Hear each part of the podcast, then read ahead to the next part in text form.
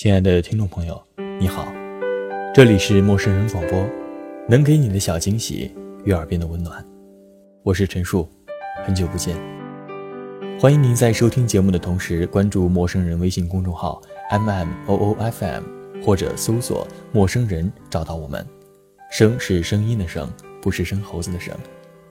您也可以关注新浪微博陈树先生，告诉我您听节目的感受。本期节目。当回忆久远，初心实现。内容来自陌生人编辑 Melody。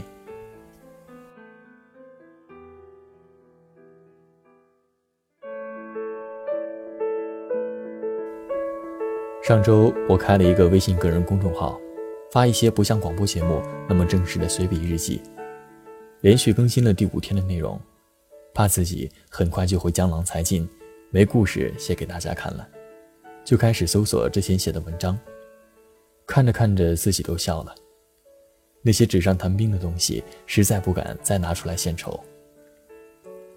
我的天蝎 boss 说过，做节目写文章不是给大家展示你的小女生日记，而是要写一些我们二十岁时看会点头赞同，等人到中年拿出来看依然会觉得很有意义的东西。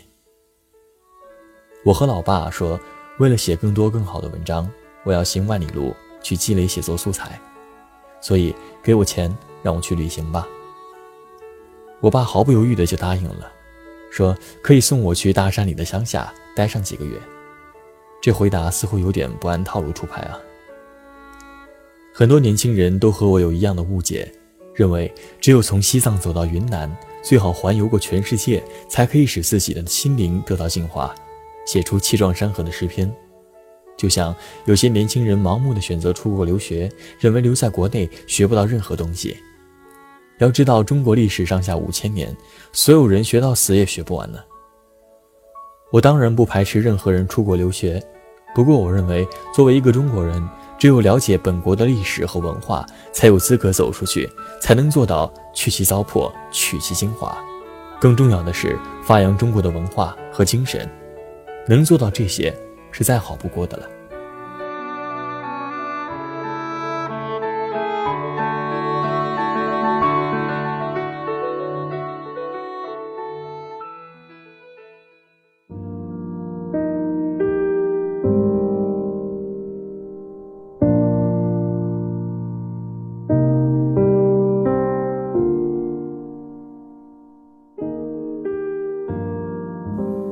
了解什么才是自己内心所真正需要的，就如作家余华所说，写作的过程让他明白，人是为活着本身而活着的，而不是为活着之外的任何事物所活着。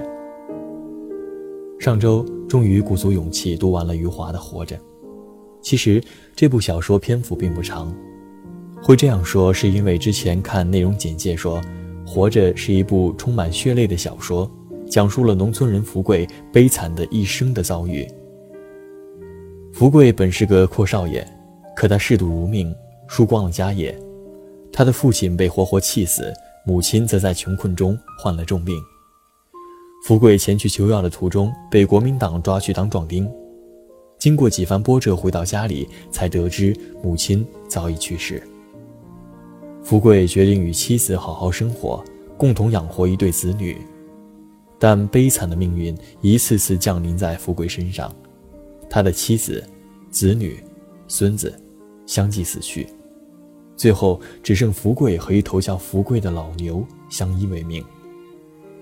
我这种泪点极低的人，看喜剧电影的感人镜头都会哭得停不下来，看这本小说可能就是睡不着了。读完之后，我才明白，经典之所以成为经典。就是因为，无论我现在是二十岁第一次阅读，还是等我到五十岁重温这部小说，无论是九零后这一辈看，还是我外公外婆这个年代的人看，它都是有价值的。活着这部小说用对主人公福贵一生的描述，记录了中国一代人的历史。外媒评价它是一部既能使年轻一代，也能使年长的读者感动的震撼心灵的小说。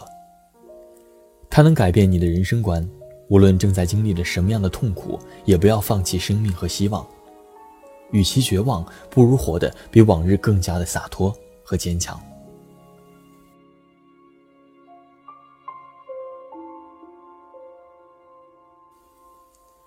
作者余华在小说中文版序言里这样写道：“一位真正的作家，永远只为内心写作，只有内心才会真实的告诉他，他的自私，他的高尚是多么突出。内心让他真实的了解自己，一旦了解了自己，也就了解了世界。很多年前我就明白这个原则，可是要捍卫这个原则，必须付出艰辛的劳动和长时期的痛苦。”因为内心并非时时刻刻都是敞开的，它更多的时候倒是封闭起来。于是，只有写作，不停的写作，才能使内心敞开，才能使自己置身于发现之中。就像日出的光芒照亮了黑暗，灵感这时候才会突然来到。长期以来，我的作品都是源于和现实的那一层紧张关系。我沉湎于想象之中，又被现实紧紧控制。我明确地感受着自我的分裂，我无法使自己变得纯粹。我曾经希望我自己能够成为一位童话作家，要不就是一位实实在在的作品拥有者。如果我能够成为这两者中的任何一个，我想我内心的痛苦将会轻微得多。可是与此同时，我的力量也会削弱很多。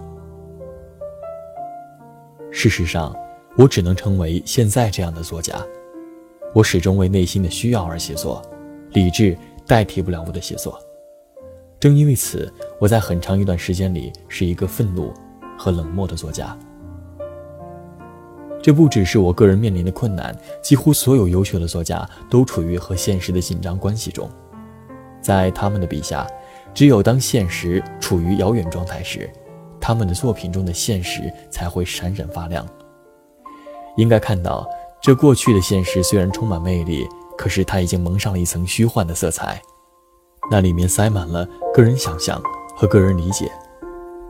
真正的现实，也就是作家生活中的现实，是令人费解和难以相处的。作家要表达与之朝夕相处的现实，他常常会感到难以承受。蜂拥而来的真实，几乎都在诉说着丑恶和阴险。怪就怪在这里：为什么丑恶的事物总在身边，而美好的事物却远在海角？换句话说，人的友爱和同情，往往只是作为情绪来到，而相反的事实，则是伸手便可触及。正像一位诗人所表达的：人类无法承受太多的真实。也有这样的作家。一生都在解决自我和现实的紧张关系。福克纳是最为成功的例子。他找到了一条温和的途径，他描写中间状态的事物，同时包容了美好和丑恶。他将美国南方的现实放到历史和人文精神之中，这是真正意义上的文学现实，因为它连接着过去和将来。一些不成功的作家也在描写现实。可他们的笔下，现实说穿了只是一个环境，是固定的、死去的现实。他们看不到人是怎样走过来的，也看不到怎样走去。当他们在描写斤斤计较的人物时，我们会感到作家本人也在斤斤计较。这样的作家是在写实在的作品，而不是现实的作品。前面已经说过，我和现实关系紧张。说的严重一些，我一直是以敌对的态度看待现实。随着时间的推移，我内心的愤怒逐渐平息。我开始意识到，一位真正的作家所寻找的是真理，是一种排斥道德判断的真理。作家的使命不是发泄，不是控诉或者揭露，他应该向人们展示高尚。这里所说的高尚，不是那种单纯的美好。而是对一切事物理解之后的超然，对善与恶一视同仁，用同情的目光看待世界。正是在这样的心态下，我听到了一首美国民歌《老黑奴》。歌中那位老黑奴经历了一生的苦难，家人都先他而去，可他依然友好的对待世界，没有一句抱怨的话。这首歌深深地打动了我，我决定写下一篇这样的小说，就是这篇《活着》，写人对苦难的承受能力，对世界乐观的态度。写作的过程让我明白，人是为活着本身而活着的，而不是为活着之外的任何事物所活着。我感到自己写下了高尚的作品。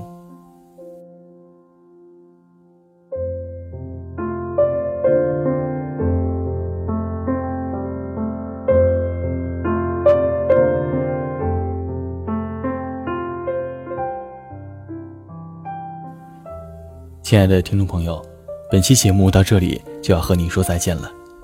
如果您有任何的意见和感受，请您关注我的新浪微博“陈树先生”，告诉我您听节目的感受。感谢您的收听，朋友们，下期再会。